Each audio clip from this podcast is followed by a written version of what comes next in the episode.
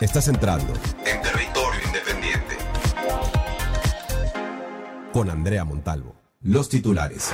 No este, acepto el resultado de esa este, encuesta. Eh, tengo otros datos. Además de, de lo que está pasando, pues está subiendo de precio todo. Los, los útiles escolares está saliendo muy caro. Nosotros normal, estamos normal. No, este, no estamos invirtiendo de más, ¿no? Solo lo que tenemos, pues es un poquito nada más que se invierte, ¿no? Territorio independiente. Una de la tarde con un minuto y me da muchísimo gusto darles la bienvenida a Territorio Independiente. Ya es viernes, oigan, viernes 6 de agosto. Oficialmente estamos de fin de semana. Más adelante vamos a tener, por supuesto, eh, toda la información del estado del tiempo para el fin de semana para que esté preparado para disfrutar de nuestras hermosas playas o de plano sacar el paraguas y disfrutar de nuestros de nuestro hermoso centro histórico, tal vez que pasado por agua siempre también es lindo. En fin, tantas actividades por hacer en este maravilloso estado en el que residimos.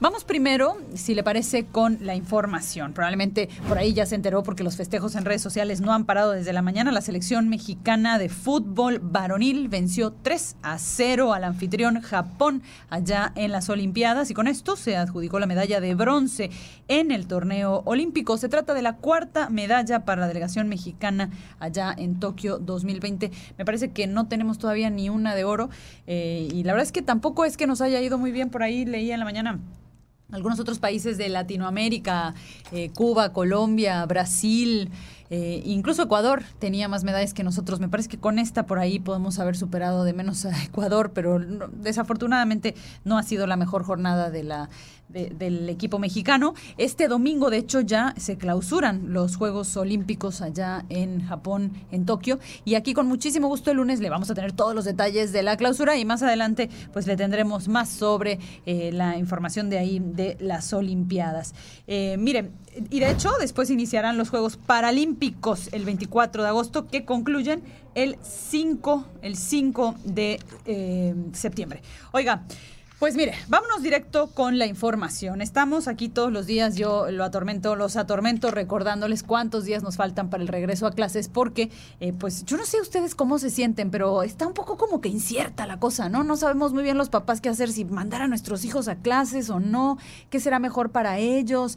Por ahí yo estuve, he estado tratando de documentarme lo más posible, leer estudios, y algunos dicen que en efecto el, el impacto emocional a estas alturas puede ser más grave que los riesgos que se corren de un posible contagio de, de COVID.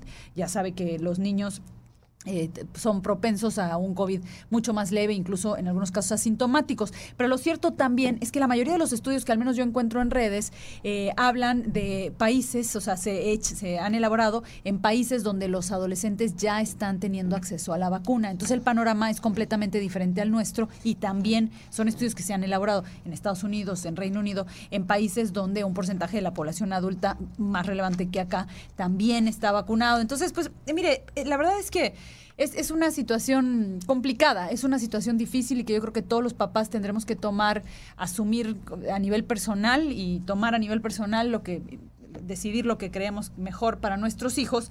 Lo cierto es que pues aquí ya le habíamos contado que en la federación, y mire, fue así como que una historia de varios actos, ¿no? Eh, y, uno de estos actos incluyó que la federación eh, dijo que iban a restablecer los parámetros del semáforo epidemiológico. Este semáforo que en un principio de la pandemia cada semana decían, ay, pues tal estado está en tal color y tal estado está en tal color. Y supuestamente con eso pues nos dábamos una idea de la gravedad de la situación. Ya hace varias semanas que la federación no designa un color y los estados, digamos, están independientemente asignando color a nivel, a nivel local, pues. Eh, y lo que decían es que estaban rehaciendo los parámetros, ¿cierto? Bueno, pues ahora finalmente el subsecretario de Prevención y Promoción de la Salud, Hugo López Gatel, eh, dijo que el regreso a clases es una actividad esencial, una de las nuevas cosas que pasaron, de los nuevos parámetros de los semáforos. ¿Qué pasa cuando se cataloga en las clases, en las escuelas, como una actividad esencial? Esto significa que aunque el semáforo epidemiológico esté en color rojo, hay clases. Correcto. En reunión virtual con miembros de la Conferencia Nacional de Gobernadores dijo que el sector educativo tiene alta prioridad y es una de las actividades esenciales consideradas en la Jornada Nacional de Sana Distancia. Esta connotación eh, va a tener, eh, esto significa que es una actividad esencial de modo que no está sujeta a restricciones, dijo textualmente Hugo López Gatel, aún cuando tengamos el semáforo rojo. Agregó que las Secretarías de Educación Pública y de Salud trabajan en revisar evidencia científica y técnica sobre las mejores prácticas para garantizar el regreso seguro a clases presenciales. Por ello, próximamente se hará, dijo, una adecuación al lineamiento para la estimación de riesgos del semáforo por regiones vigente desde julio de este año, que es lo que le decía seguimos a la espera de que la federación, la Secretaría de Salud nos diga cuáles van a ser los nuevos parámetros para determinar el color del semáforo. Pero bueno, lo que ya dijo Hugo López Gatel es que las escuelas, la educación se va a considerar una eh, actividad esencial, por lo que no importa el color del semáforo, no se van a cerrar las escuelas. Eh, pues mire, eh, usted sabe que la variante Delta ya está en México, todavía en Yucatán no es la variante predominante, aquí tenemos todavía Gama como la variante predominante, aunque hemos hablado aquí en este espacio con varios especialistas y nos dicen que es un poquito difícil, digamos, estar al momento porque es información que hay que mandar eh, a, México para que se analice y digan qué variante es, en fin, pero lo cierto es que todavía hasta donde sabemos no es la variante dominante, en la Ciudad de México sí que es la variante dominante y ya se están teniendo picos importantes, desafortunadamente, registros altos ya de casos de COVID-19 ya están otra vez eh, reconvirtiendo y tratando de adaptarse para poder atender a la población allá en la Ciudad de México. Pues bueno, en todo, enfrente a todo este panorama que más adelante voy a detallarle puntualmente, eh, aún así, dice López Gatel, pues hay que regresar a clases. Y es que dice el presidente que es súper esencial a 24 días del regreso a clases presenciales en el país. El presidente Andrés Manuel López Obrador calificó como una actividad súper esencial retomar las actividades escolares en las aulas. El mandatario comentó que autoridades, maestros y padres de familia deben poner de su parte para poder regresar a la modalidad educativa presencial. Las autoridades federales indicaron que las clases presenciales iniciarán el próximo 30 de agosto, como ya había anticipado desde hace un par de semanas el presidente Andrés Manuel Obrador. Vamos a escuchar lo que dijo en esta ocasión. Porque ya no podemos seguir con las escuelas cerradas. Es mucho tiempo y afecta a los niños, a los adolescentes, a todos. La escuela es el segundo hogar. ¿Y será declarada actividad esencial? Sí, desde luego. Súper esencial. Este, es eh, básica, es fundamental. La verdad es que sí es esencial y, en serio, yo no sé si usted se siente de pronto tan ansioso como yo y como otros padres de familia para tomar la decisión con nuestros hijos, porque además realmente es un tema pues multifactorial. Habrá que ver pues, en qué tipo de escuela tiene a su hijo o hija. Eh, qué medidas va a tomar esta escuela en particular y en el caso de las escuelas públicas pues estamos sujetos a lo que determine la autoridad si lo determina porque lo cierto es que tampoco han sido muy claros con cuáles serían los lineamientos para el regreso de estas clases presenciales. No todas las escuelas tienen los espacios suficientes como para que se pueda guardar la sana distancia. No han hasta donde nosotros sabemos por ahí se han dado un par de cursos de capacitación pero me parece que los propios maestros todavía están un poco como en la incertidumbre sobre este regreso a clases. Y cuéntenos yo no sé usted pero cuéntenos, por ejemplo, si usted ya tiene algún contacto de regreso con el director de la escuela donde tenía o tiene todavía sus hijos, si le han dicho, por ejemplo, la lista de materiales, qué se va a necesitar, estamos a 26 días. Em, y bueno, comprar los uniformes y los libros y prepararnos, preparar a los niños para este regreso, porque además para ellos también al final va a ser un cambio tremendo, para bien o para mal, llevan un año en casa y ahora pues tendrán que regresar a las aulas y posiblemente pues salir cada cierto tiempo si se registra un caso. En fin, mire, se, nos viene, se nos viene duro y bonito. Y le insisto, realmente yo todos los estudios que he encontrado se han realizado en otros países donde la situación es completamente distinta a la nuestra, porque pues ya le decía, hay más personas vacunadas, están vacunando ya eh, adolescentes, hay una serie de consideraciones, por ejemplo en Estados Unidos están analizando al revés, cómo le hacen para regresar a los más pequeñitos que todavía no, no se están vacunando porque no está autorizada la vacuna para ellos y ya no les preocupan los de 12 para adelante porque ya están vacunados, correcto. Aquí no podemos entrar en ese debate porque no, no está ni siquiera todavía autorizada la vacuna para los mayores de 12, pero en cualquier caso pues estamos lejos de llegar a ese grupo poblacional. Eh, por su parte, mire, la eh, secretaria de Gobernación, Olga Sánchez Cordero, también en esta reunión virtual con integrantes del Gabinete Federal, dijo eh, textualmente que es momento de avanzar en la reactivación de las clases presenciales como de las actividades económicas, rubros indispensables para el bienestar integral de los mexicanos. Destacó que la pandemia del COVID-19, como toda, conlleva oportunidades y en este marco el desafío es afrontar esta enfermedad. No, pues sí, definitivamente que es un gran desafío afrontar este, este reto. Y ayer hablábamos, y, en, y, más adelante platicaremos nuevamente, de las cifras del Coneval, que nos habla de, los nuevos pobres, y que más de cuatro millones de personas que se han sumado a las filas de la pobreza en este país, algunos estados más afectados, particularmente los estados turísticos, por ejemplo, como Quintana Roo. Y me da mucho gusto eh, platicar en este momento con Marta Álvarez. Ella es la gerente regional eh, de Enseña por México para hablar justamente un poco del el panorama el panorama que, de educativo en el Estado, eh, que de acuerdo con algunos es poco alentador. Le digo, y ayer hablamos con la especialista Marta. ¿Cómo estás? Muy buenas tardes. Hola Andrea, muy buenas tardes. Muchas gracias por, por este espacio. Qué gusto, qué gusto que nos acompañes, Marta, porque justo ayer hablábamos con, con un especialista por el tema de la, del Coneval, de las nuevas estadísticas que liberó, y decía que una de las cosas que de pronto a este gobierno no le gusta mucho es la medición, es medir dónde está parado, cómo están eh, resultando de eficientes las medidas que ha tomado, para de ahí tomar nuevas decisiones. Y me parece que eso es algo que tam, no sé si se ha hecho, Marta, en el ámbito educativo, medir el impacto que ha tenido objetivamente este año eh, fuera de clases, presenciales.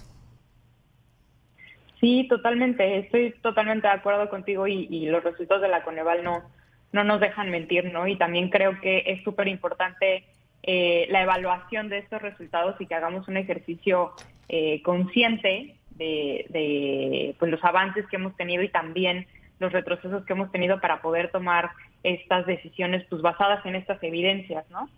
Entonces, creo que es un ejercicio súper importante y también que las siguientes decisiones que nosotros vayamos a tomar sea con, con, pues, con esta experiencia que ya llevamos en un poquito más de año y medio. ¿no? Marta, ¿qué es lo que sí sabemos en cuanto al impacto, en cuanto al rezago educativo que ha resultado de, de, no asistir a clases?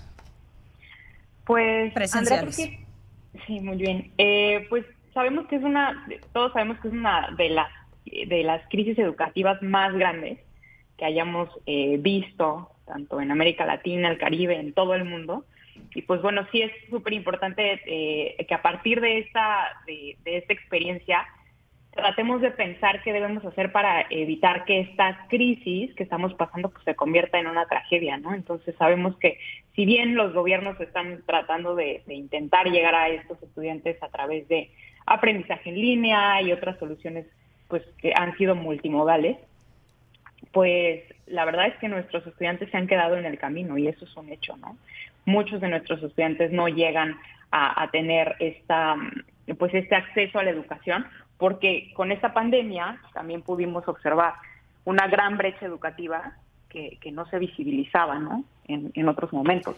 Y eso también lo pudimos observar en, esto, en este año y medio. Y creo que eh, pues esto significa que hay que prepararse para una, a una reapertura segura y efectiva de las escuelas a nivel nacional, eh, siendo que ya es inminente, como bien lo decía hace un momentito, ¿no? que ya es inminente el regreso a clases, pero pues, hay que asegurar que esta reapertura sea efectiva, segura para, para nuestros estudiantes, para nuestros y nuestras docentes, y que además se pueden implementar los protocolos de salud e higiene acordes al contexto de cada una de las escuelas, porque eso también es súper importante, evaluar el contexto de cada una de las escuelas. ¿no? Eh, Marta, eh, hablas de la brecha que, que, yo estoy de acuerdo contigo, se ha hecho trágicamente más evidente entre el sistema educativo privado y el sistema educativo público. Asumo que a eso te refieres. Y, y, en ese sentido, ¿hasta dónde crees que las autoridades han tomado las medidas necesarias para subsanar la, esta tremenda brecha que se ha hecho, porque además estamos hablando del futuro de los niños.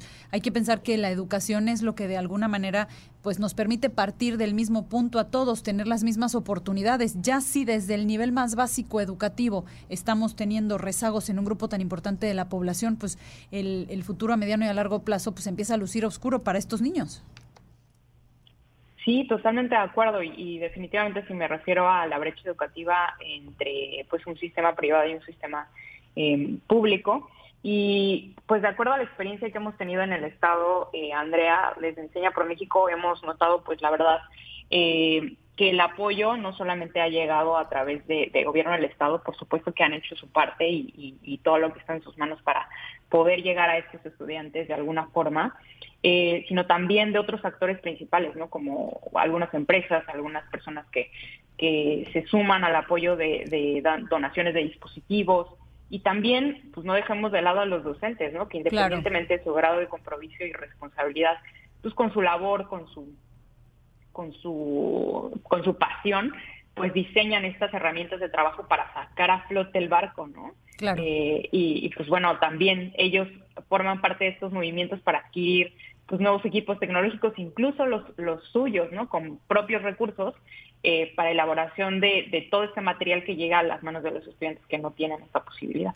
¿Te parece que se está, que las autoridades aquí en Yucatán están haciendo lo suficiente para, digamos, compensar el tiempo perdido durante este tiempo o de menos tratar de que este año sea más efectivo educativamente hablando? Pues mira, creo que no podría creo que no soy un referente como para señalar un, eh, si es suficiente o no, pero también creo que es una tarea de todos, no, no solamente como del gobierno del Estado, sino más bien eh, estamos involucrados todos nosotros y todas nuestras, es decir, padres y madres de familia, autoridades locales, docentes y personas que tratamos como de, de, apoyar a que esta nueva realidad pues cambie, ¿no? Y que además apoyemos a los estudiantes de alguna forma, o sea, como todos podemos y tenemos la posibilidad de, poner nuestro granito de arena para, para evitar que este, pues que esta crisis se convierta pues en una tragedia, ¿no? Para nuestros estudiantes. Muy bien, Marta, pues te agradezco mucho este tiempo que nos dedicas. Te mando un abrazo, que estés bien. Muchísimas gracias. Hasta luego. Territorio independiente. Mire, ya nos decía Marta Álvarez eh, de Enseña por México que una de las cosas que tendrá que pasar es que trabajemos todos juntos para, para lograr lo mejor para nuestros hijos y, probablemente donde vamos a tener que meter mano los padres es en ayudar a que las escuelas estén en, un estado físico suficientemente bueno como para recibir a nuestros niños. Algunas escuelas han sido vandalizadas, pues imagínese, cualquier casa, cualquier lugar que se deja cerrado durante un año, pues sufre daños importantes y particularmente porque a razón de la falta de presupuesto, pues muchas de estas escuelas se quedaron sin personal de intendencia, sin nadie que las cuidara, que las mantuviera durante todo este tiempo. Mi compañera Feola Pérez nos preparó esta información. Vamos a escucharla. En Yucatán existen 2.294 planteles públicos de educación básica y ante el posible regreso a clases presenciales el próximo 30 de agosto, las autoridades no han publicado un informe de las condiciones físicas de los inmuebles, tras pasar algunas más de un año cerradas sin mantenimiento y en ciertos casos hasta vandalizada. Para Abril Vázquez, directora de una primaria en el municipio de Junumá, el recorte de personal de mantenimiento que no era sindicalizado generó problemas para su escuela. La secretaría eh, descuidó o abandonó a sus escuelas. En varias escuelas hubo vandalismo, hubo robo, hubo daño. De los 150 planteles de la región de Mascanú, el 70% ha sufrido algún tipo de vandalismo, aunado a los daños por las pasadas lluvias. Habla Pedro Pablo Rodríguez, supervisor de la zona. Se ha robado cablería de cobre, el robo de equipos de, cómputo, los motores, las motobombas, eh, para extracción del agua o para subir el agua a los tinacos de, los baños. Esto va a implicar una, una inversión de parte de Secretaría bastante grande. Para la supervisora María Isabel Arjona, la incertidumbre de la llegada de recursos se incrementa porque los daños sufridos durante la pandemia se suman a las carencias que ya tenían sus planteles. Por ejemplo, en Chocholá no teníamos agua. La vecina le prestaba agua para estar trapeando, niños se laven, pues no sé, tres, cuatro veces al día las manos, pues esa bomba no, no va a dar abasto, ¿no? Desde el mes de julio que el titular de la Secretaría de Educación, Liborio Vidal, en un comunicado señaló que se encontraban 700 planteles de Yucatán en rehabilitación, se sigue sin especificar en dónde y cuáles son. Fabiola Pérez, Territorio Independiente.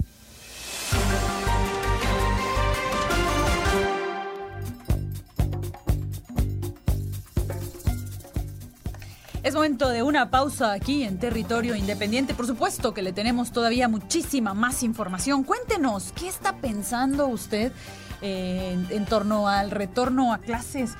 ¿Va a mandar a sus hijos de regreso? ¿No? ¿Qué miedos tiene? ¿Qué preocupaciones? Nos dará muchísimo gusto conocer su opinión. Aria, Aria, con Y 88.5 FM, nuestro WhatsApp 99 91 34 78 29. Fíjese que los niños están desarrollando problemas en la espalda por estar justamente agachados sobre la computadora, que es pues la realidad de muchos niños durante todo este año. Y vamos a hablar más adelante con un ortopedista para que nos explique un poco esta problemática. Igual por ahí quiere tener esta información a la hora de decidir qué hacer este 30 de agosto con sus hijos. Una breve pausa y ya regresamos. Queremos escucharte. Envíanos una nota de voz.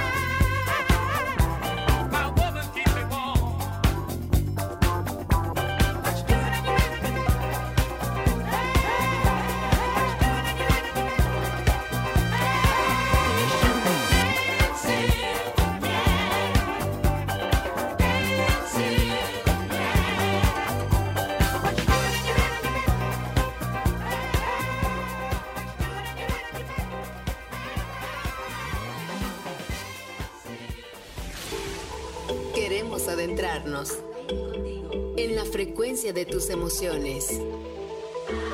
Aria.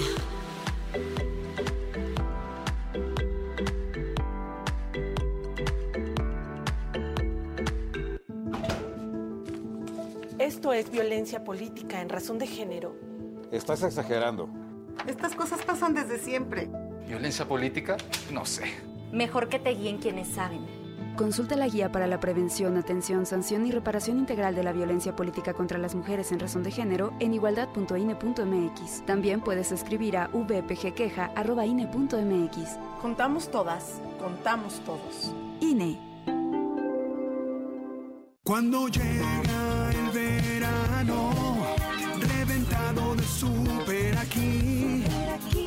Suavizante en sueño de 1.5 litros, varios aromas al 40% de descuento. Vigencia el 8 de agosto de 2021. Muchas ofertas por doquier, ven a súper aquí. Gracias. El Tribunal Electoral garantiza los derechos políticos de las personas que formamos parte de la comunidad LGBTTIQ+, y ha hecho posible nuestra participación política en igualdad y libertad.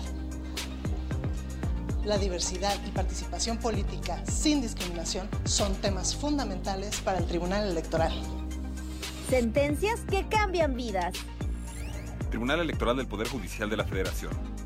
25 años protegiendo tu elección. Agradecidos por ti y por todas tus relaciones.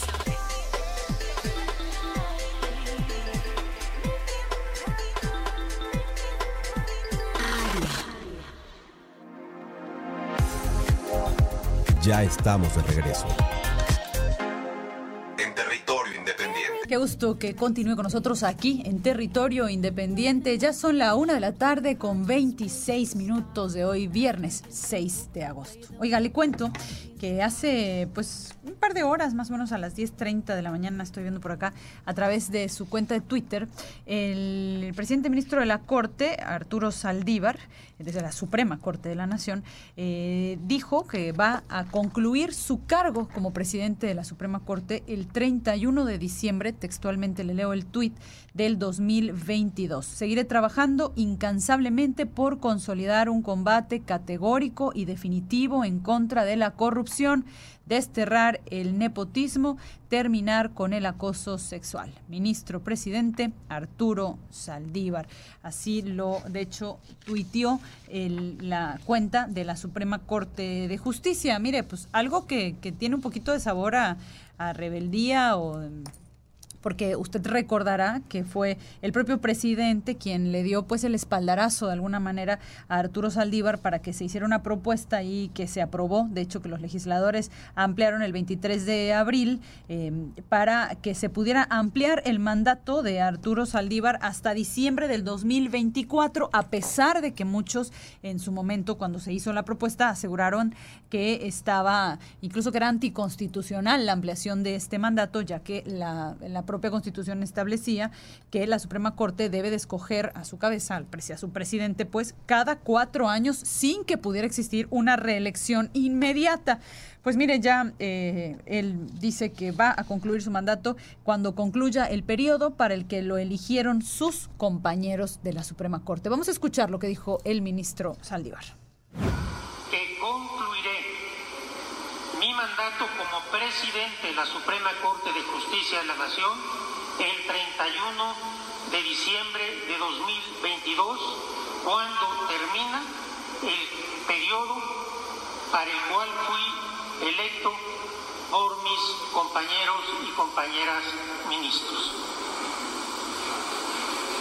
En el poco menos de año y medio que me resta como presidente de la Corte,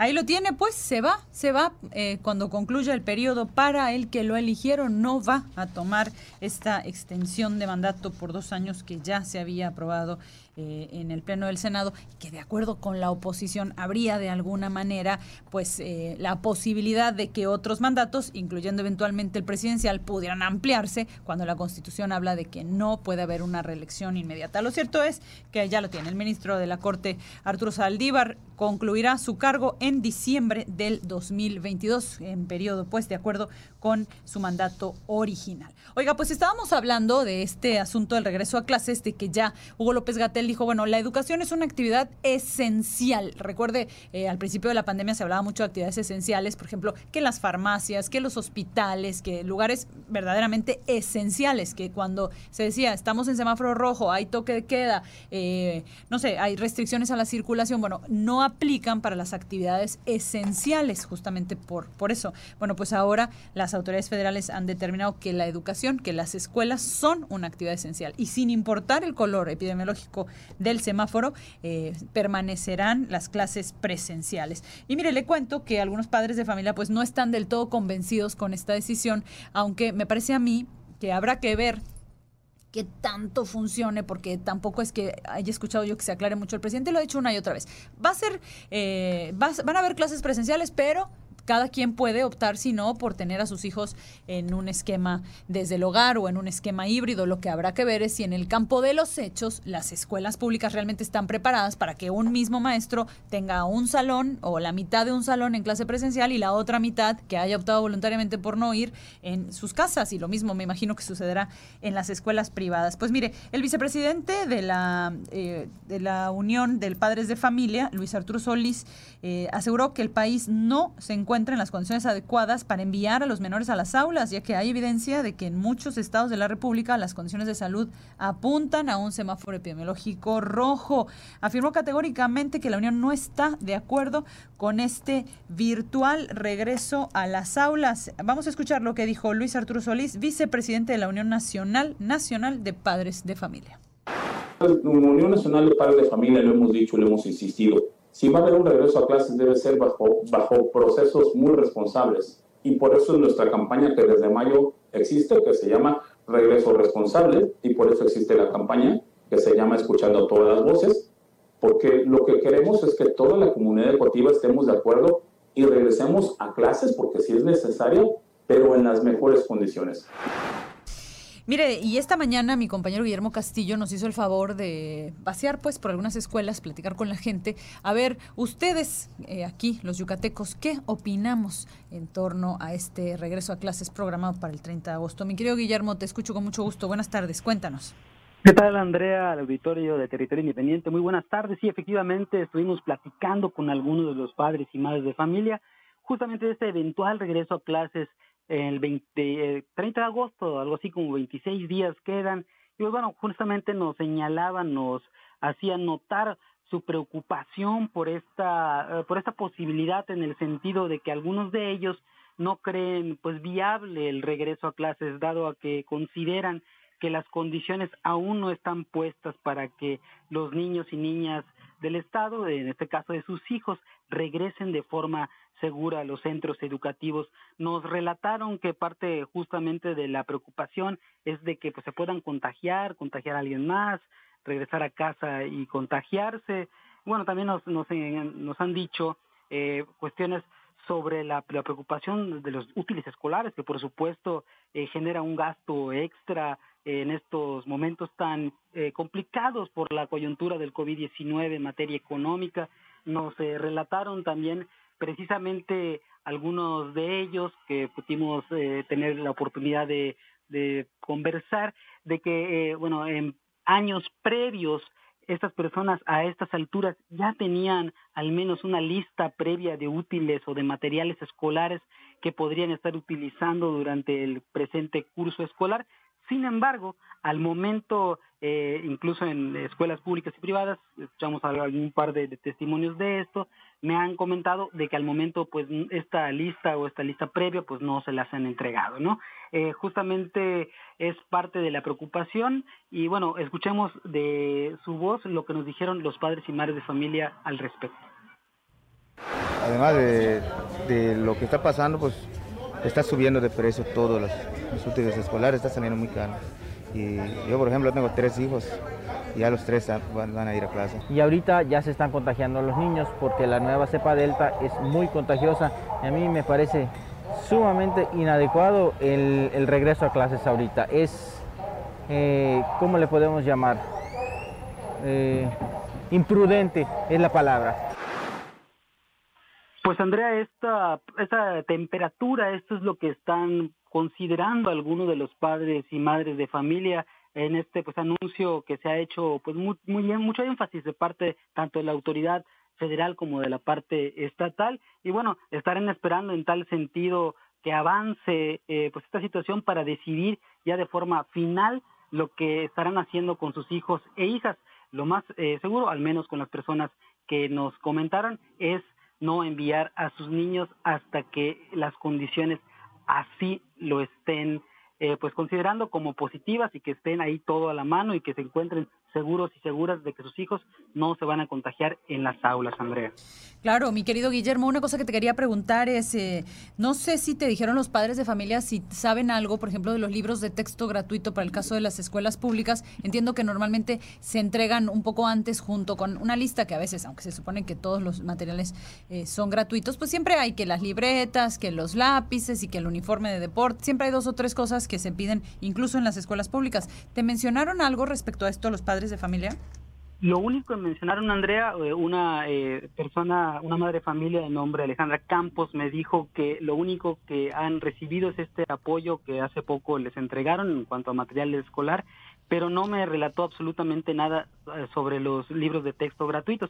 En tal sentido, también causa algo de expectativa, de no saber qué van a hacer o de cómo se van a manejar. Es decir, parece ser, por voz de lo que nos dijeron, pues que la logística todavía aún está pues en veremos, Andrea, y eso es justamente lo que nos proyectaron estas personas con las que pudimos platicar. Y yo creo que, gracias mi querido Guillo, te agradezco mucho, buenas tardes. Yo creo que eso es parte del problema, justamente el, el silencio con el que las autoridades están manejando esta situación, porque mire, la incertidumbre es inevitable, incluso para las autoridades, no podemos esperar que tengan certeza de algo que realmente no hay manera de tenerlo, hacia dónde se va a comportar la pandemia, qué va a pasar con la variante Delta, qué pasa si surge otra variante o si no, cuánto vamos a avanzar en el proceso de vacunación. Pues son respuestas que la verdad es que sí, son inciertas y en ese sentido pues es difícil. Pero sí yo pienso que por ahí sería interesante ver que las autoridades tienen de menos un plan A y un plan B y que han actuado en consecuencia para estos planes, porque una de las cosas que preocupa muchísimo son justamente los estudiantes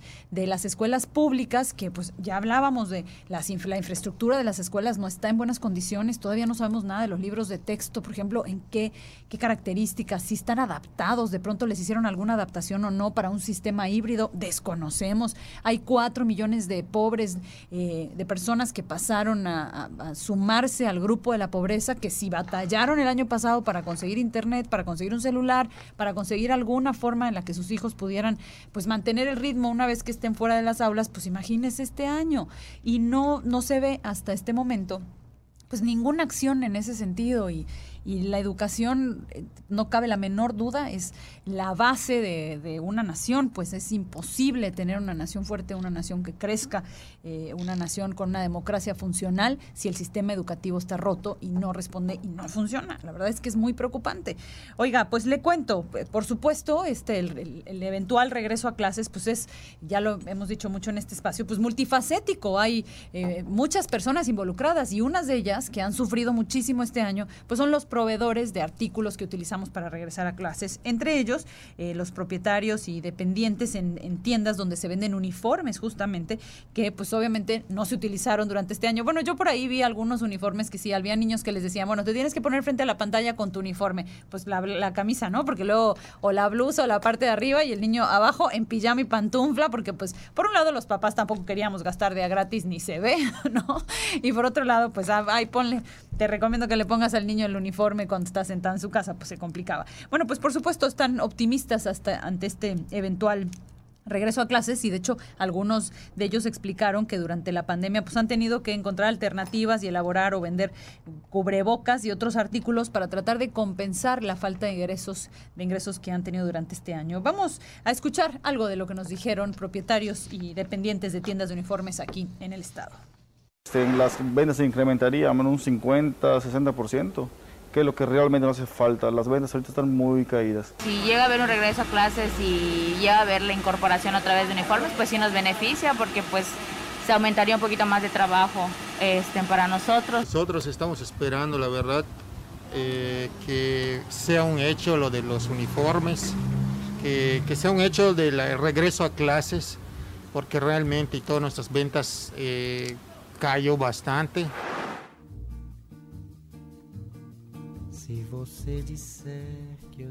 Vámonos. Miren nada más qué cosa más deliciosa de música. Viernes, oiga, ya es viernes 6 de agosto. Son la una con 39 minutos y yo me tengo que ir a una pausa. Todavía le tengo mucha información. Seguramente que estos días eh, usted habrá escuchado mucho de esta bendita variante Delta que está desquiciando el planeta cuando regresemos le voy a hablar un poco de eso. También vamos a hablar con un representante regional del Sindicato Nacional de Trabajadores de la Educación. Los maestros habían dicho que si no había semáforo verde no regresaban a clases. Vamos a ver qué dice el magisterio. Le recuerdo nuestras redes sociales, Aria, Aria con Y 88.5, nuestra línea de WhatsApp 99 91 34 78 29. ¿Estamos escuchando? Carlos Antonio Carlos Jopin. Mire nada más. Cosa más deliciosa, desafinado. Nos vamos a una breve pausa y ya regresamos. Yo soy Andrea Montalvo y aquí los espero, no se vayan. No te vayas, estás en territorio independiente. Regresamos. Só não poderá falar assim do meu amor. Ele é o maior que você pode encontrar, viu? Você com a sua música esqueceu o principal.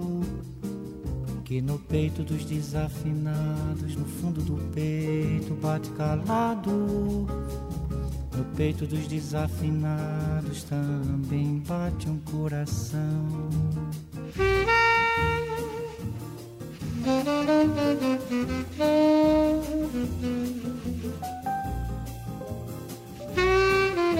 you.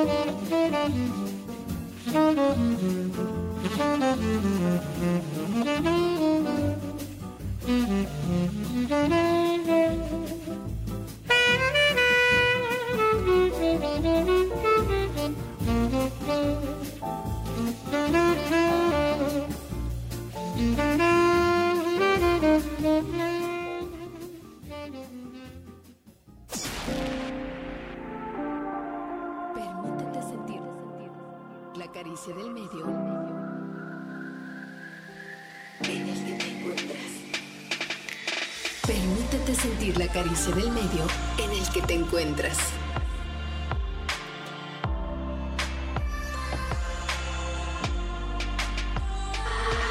Aria. Por primera vez, el Senado otorgará el Premio al Mérito Literario Rosario Castellanos. Pueden participar escritoras y escritores de prestigio y amplia trayectoria en narrativa. Poesía, ensayo o dramaturgia. Su obra debe estar escrita en español. O en cualquier lengua originaria de Latinoamérica. Las postulaciones se reciben en cultura.senado.gov.mx. Hasta el 16 de agosto del 2021. Senado de la República. Cercanía y resultados. Cuando llega el verano, reventado de super aquí. Papas Sabritas receta crujiente de 170 gramos al 40% de descuento. Vigencia el 8 de agosto de 2021. Muchas ofertas por doquier, ven a super aquí. La vacuna contra la COVID-19 es segura, universal y gratuita. Nadie puede vendértela ni pedirte dinero para que te la pongas. Si necesitas denunciar a una persona servidora pública, visita sidec.funcionpublica.gov.mx o llama al 911. Cuidémonos entre todos. Vacúnate y no bajes la guardia. Gobierno de México. Este programa es público ajeno a cualquier partido político. Queda prohibido el uso para fines distintos a los establecidos en el programa. 88.5 Al aire contigo. Estamos cerca de ti. Anda bipolar la producción hoy, ¿no? Salimos con un bosa delicioso en portugués, así de relájese, prepárese para disfrutar del fin de semana al más puro estilo yucateco, pateando la hamaca. Y ahora regresamos con esta, con este tema Whippet, eh, que bueno, mire, para que más bien se pare y empiece a disfrutar de su fin de semana. Oiga, pues estamos hablando de este asunto del regreso a clases y de esta decisión que han tomado los, las autoridades federales de catalogar la escuela, el regreso a clases eh, como una actividad esencial, lo cual garantiza que permanezcan abiertas sin importar el semáforo epidemiológico. Y bueno, hay que entender que el semáforo epidemiológico está directamente relacionado con el número de casos que se registran y más importante aún, con las hospitalizaciones, con la capacidad hospitalaria de cada lugar, más allá de que ahora también modifiquen esos parámetros, seguimos a la espera de conocerlo. Eh, me da mucho gusto esta tarde platicar con Ricardo Espinosa Magaña. Él es el secretario general de la sección 33 del Sindicato Nacional de Trabajadores de la Educación. Ricardo, ¿cómo estás? Muy buenas tardes. Bien, buenas tardes. Un gusto, Andrea, saludarte, saludar a tu auditorio con este, con este tema que, que si bien es cierto que es preocupante respecto a los acontecimientos que estamos observando a nivel mundial, no somos, no somos excepción como, como Estado pero finalmente tenemos que ver cómo enfrentar la vida, cómo enfrentar las nuevas Claro. realidades que estamos pasando. Adelante, te escucho hacia tus órdenes. Cuéntame una cosa, Ricardo. Eh, te tengo varias preguntas, pero empecemos eh, por lo más por lo más básico. Habían dicho ustedes en un principio, el sindicato había dicho que si no había semáforo verde, ustedes no iban a regresar a las aulas. Eh, por lo que estoy escuchando ya en tu introducción, han cambiado esta postura. Mira, el, el semáforo es un indicador que de pronto, este, pues las autoridades sanitarias, las autoridades civiles también, ¿por qué, no decirlo? Los diferentes órganos de gobierno federal y estatal definieron generar un, un, este, un código para que puedan controlar esa, esa enfermedad este y, y, pues que tenga más o menos eh, el, el punto de vista para, para checar la evolución de cómo se daban las cosas.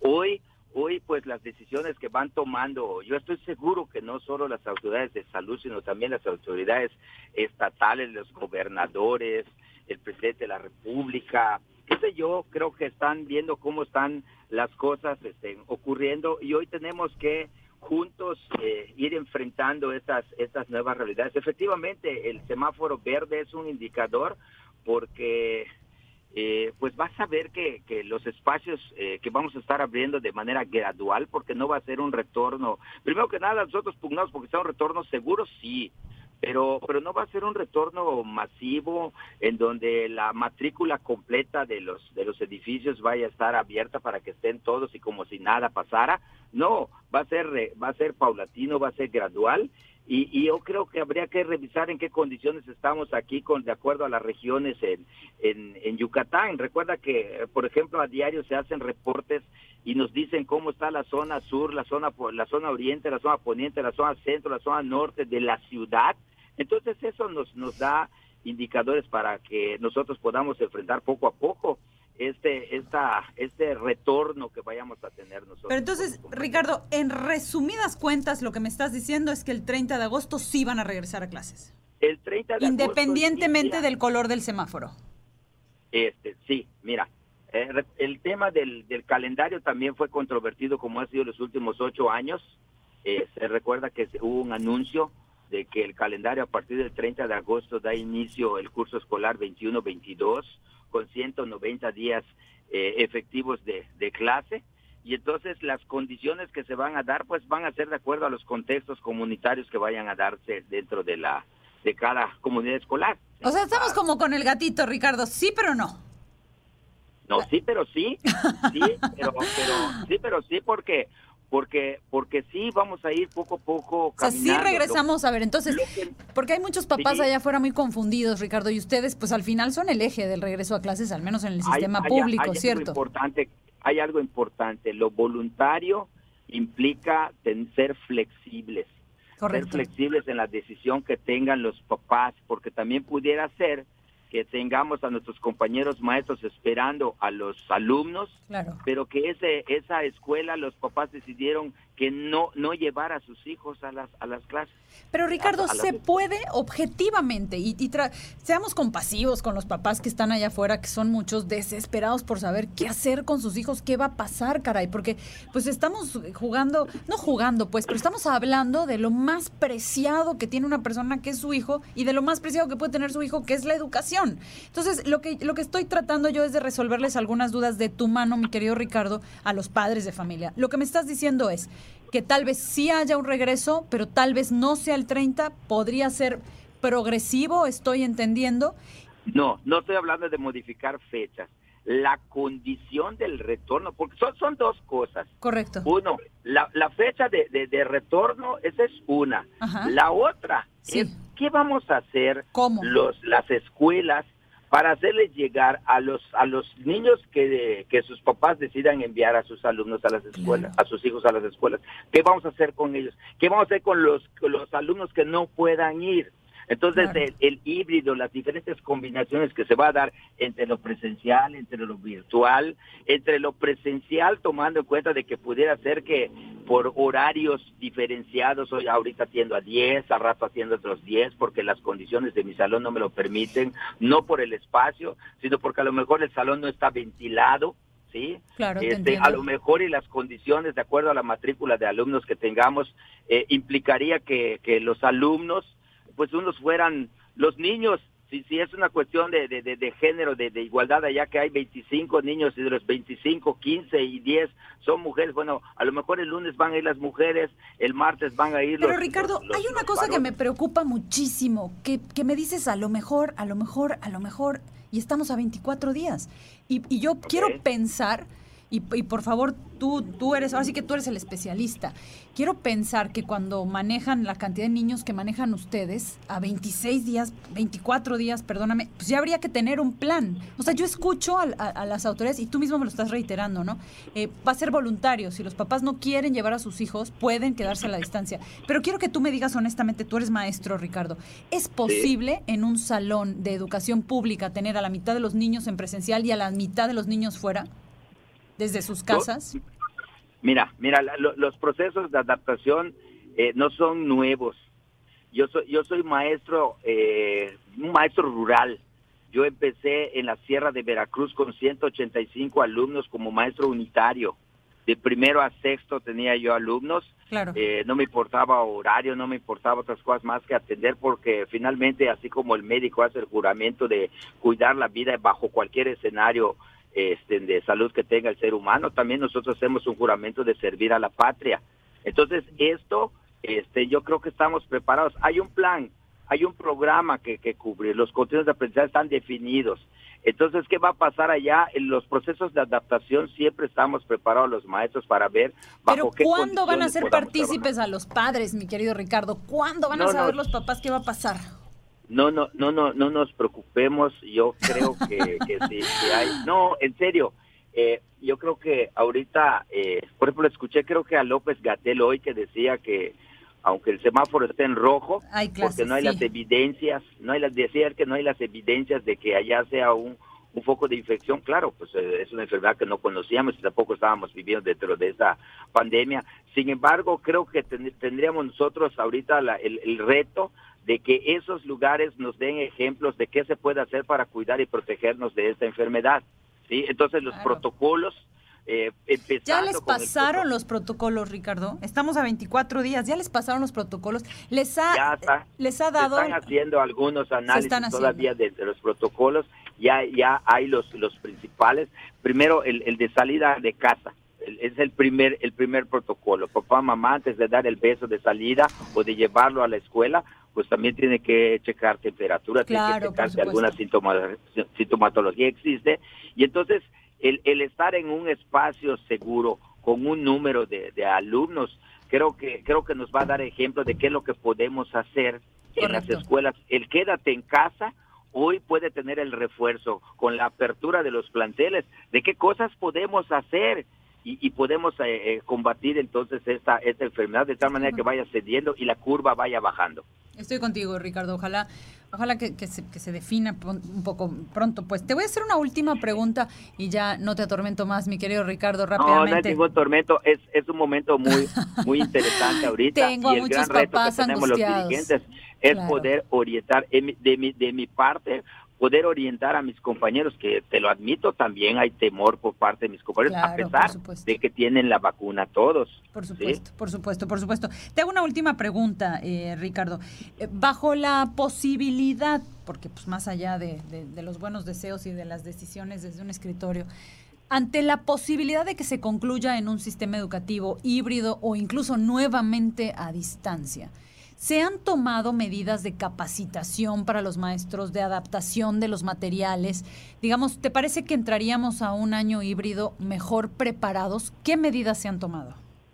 Mira, por decirte, eh, solo en el portal de la Secretaría de Educación tenemos más de 83 cursos abiertos, desde el uso de nuevas tecnologías, desde el uso de, de cómo manejar la resiliencia, cómo manejar el dolor, cómo manejar la- las ausencias que estamos teniendo, hasta, hasta estrategias didácticas que pueden ser útiles para, traba- para el trabajo con, con- con- con- con estos recursos que antes ni los maestros conocían y, obviamente menos los padres de familia. Hay 83 cursos abiertos. Nosotros también por nuestra parte abrimos cursos. De hecho, hoy hoy este vence un, un, un, este una convocatoria en donde a los maestros les les les ofrecemos el- lo- los cursos de, de capacitación para enfrentar esta nueva realidad que estamos teniendo. Sí, sí, eh, el proceso de adaptación eh, que, que, que necesitamos hoy los maestros siempre siempre ¿Son obligatorios, Ricardo? y formas, sí. ¿Son obligatorios Eh, los son- cursos? no son alternativas que tienen ellos para que puedan em, eh, ellos escoger de acuerdo a lo que requieren, de acuerdo Claro, a su... No lo mismo eh, tiene de necesidad un maestro que trabaja en una comisaría a un maestro que trabaja aquí en la ciudad. Entiendo. Entonces hay una hay una hay, hay un portal de, de opciones que tiene el trabajador para que de manera así voluntaria acceda a ellos. Pero es normal que todos necesitamos tener algún tipo de apoyo. Claro, y supuesto. créeme que se está utilizando con el magisterio. Ricardo, pues te agradezco de verdad mucho este tiempo que nos dedicas. Te reitero, acá tendrás un espacio siempre abierto si tienen más información, tal vez más específica para compartir con los padres de familia. Ahora que se aproxima tanto el regreso a clases, te voy a agradecer muchísimo que la compartas. Mientras tanto, te mando un fuerte abrazo y que estés muy bien, mi querido Mira, Ricardo. ojalá, ojalá y los padres de familia, perdón que te interrumpa, ojalá y los favor. padres de familia antes de entrar a, a trabajar y abrir las escuelas pudiéramos tener unos dos, tres días previos a, a que vayan sus hijos, a, a interactuar con ellos, saber qué es lo que sienten los tutores, porque vamos a tener a mucho tutor de gente huérfana. Claro, claro, por Y supuesto. entonces tenemos que, que hablar con ellos antes para saber eh, bajo qué condiciones vamos a trabajar y cómo vamos a apoyar no solo el miedo de ser contagiados, sí, no solo ese ese miedo, sino ese reto también de empezar a trabajar con ellos y que sea efectivo el, el trabajo y que podamos alcanzar y tener los logros de aprendizaje que esperamos de, de que tengamos con los alumnos. Ojalá Pero que tenemos sea. que hablar con los padres de familia porque hay que hacer alianzas nuevas. Andrea, te agradezco mucho. Yo a ti, mi querido Ricardo, que estés muy bien. Bonita tarde. Hasta luego, bueno, bye. Hasta luego. Territorio Independiente. Mire, ayer lo platicamos aquí ampliamente, el Coneval informó, pues, básicamente la mitad de los mexicanos, el 52.8%, está en condiciones de pobreza. Tiene un ingreso inferior a la línea de pobreza. Y el 17%, de acuerdo con las cifras del 2020, está en extrema pobreza. Hay una ruta de salida, al menos a mediano y a largo plazo, y es la educación. Tenemos que poner mucha atención a qué nos están ofreciendo las autoridades, a cómo vamos a tratar de llevar lo que se nos viene hacia adelante y de apoyar a nuestros niños, no solo a los de las escuelas privadas, sino también a los de las escuelas públicas, que ya nos decía el especialista, son los que más han sufrido eh, rezago durante este año de ausencia de las aulas. Me voy a una breve pausa.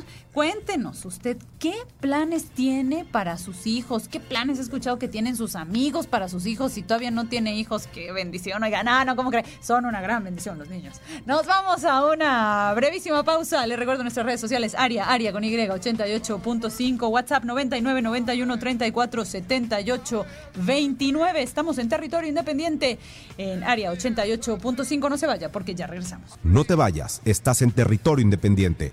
Regresamos. Queremos escucharte. Envíanos una nota de voz. Ya estamos de regreso en territorio independiente. Son las 2 de la tarde con 3 minutos y ya es viernes y ya está disfrutando eh, de su fin de semana. Qué poca, oiga, nosotros trabajando y usted ya gozándola. Qué cómodo. Y de encima no nos escriben, qué mal. Eh, mire, estamos aquí en Territorio Independiente tratando de traerle toda la información que requiere para este eventual regreso a clases del 30 de agosto. Un tremendo viraje lo que hace eh, ahí López Gatel diciendo que la educación, que las aulas, que pues no, no sé cuál es el término correcto, son una actividad esencial. Ya le digo, lo pone al nivel de hospitales, al nivel de farmacias, eh, que pues como sabe, son básicamente los únicos que no cierran supermercados, son los únicos que no cierran cuando se entra en un semáforo epidemiológico naranja, eh, rojo, digo. Habrá que ver si además van a modificar los parámetros de qué es un semáforo rojo, porque pues bueno, hasta ahora cuando estamos en un semáforo rojo es porque los eh, hospitales se encontraban perfectamente rebosados y el número de casos era suficiente como para obligar a tomar medidas muy estrictas. Oiga, eh, tengo a mi compañera Argelia Yáñez en la línea porque allá en Campeche las autoridades de educación se reunieron con los medios de comunicación para dar información. Cuéntanos, mi querida Argelia. Así es, Andrea, un gusto saludarte aquí desde Campeche. Así es, el secretario de Educación aquí en el estado, Ricardo Cocambranis, dio a conocer que el día lunes se organizará el Foro de Autoridades Educativas para el análisis de criterios y protocolos para un posible retorno a las aulas. ¿Quiénes van a participar en esta reunión? Pues los representantes del CENTE, de escuelas particulares, los comités de padres de familia, de la Secretaría de Educación de Campeche y la Comisión de Educación del Congreso del Estado. ¿Qué se va a hacer ahí? Se van a tomar acuerdos que permitan regular el retorno a las aulas para este ciclo escolar 2021-2022. Recordemos que el día de ayer la Secretaría de Salud también dio, dio, postura respecto al tema y dijo que ellos aprobarían un retorno a las aulas en caso de que Campeche regrese a un, semáforo epidemiológico color verde. Pero también recordemos que la gobernadora ele electa Laira Román, San Román pues respalda justamente esta decisión del presidente Andrés Manuel López Obrador de un posible retorno a las aulas sin importar el semáforo epidemiológico que rige en el estado de Campeche a mediados de agosto. Pero vamos a escuchar lo que dijo el secretario de Educación, Ricardo Cocambranis. Se darán a conocer las diferentes estrategias del proceso del inicio del posible retorno a las clases presenciales y llegar a acuerdos estructurales que permitan trabajar de manera coordinada en los diferentes niveles educativos, tanto en las instituciones escolares públicas como en los centros educativos privados. Estarán presentes representantes de, de los sindicatos de los trabajadores de la educación, representantes de las escuelas particulares, representantes de los padres de familia. En esta reunión también se dará a conocer el calendario que regirá este ciclo escolar aquí en Campeche, que contempla las festividades tra tradicionales como el Día de Muertos y Carnaval, y también estarán presentes autoridades de salud en esta reunión. También el día de ayer y antier se estuvieron entregando kits de salud, termómetros, cubrebocas, gel antibacterial a los directores de las escuelas de nivel primaria aquí en la entidad, pues lo que podía asegurar este posible retorno a las aulas. Pues mi querida Argelia, te agradezco mucho tu reporte. Pareciera entonces que también allá, pues ya un revés del magisterio de las autoridades educativas, en el sentido este que tú misma mencionabas, que habían dicho que solo con un semáforo verde regresarían a clases y pareciera que pues ya hay un cambio de señal. Así es. Lo que no entiendo, y no sé si le preguntaron ustedes que ya tuvieron esta reunión con autoridades educativas, no les preguntaron por qué se esperan a menos de a poco más de 20 días del inicio de clases para empezar estas reuniones. ¿Por qué no las hicieron desde julio?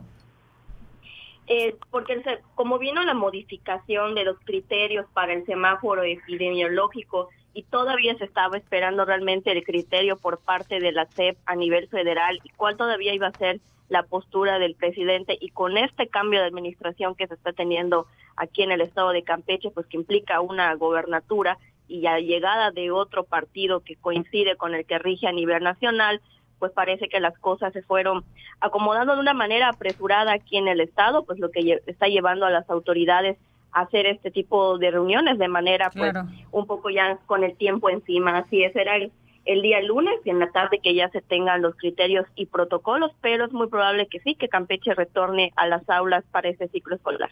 Muy bien, pues Argelia, te agradezco muchísimo tu reporte. Estaremos, por supuesto, muy pendientes. Hasta luego. Territorio Independiente.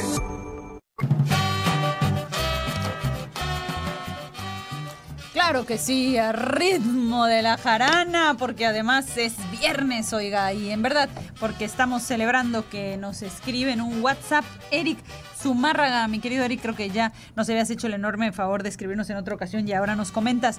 Pienso que lo que sucede es que el regreso a clases presenciales no estaba considerado aún, pero ante la terquedad del gobierno federal están viéndose obligados a sacarse de la manga.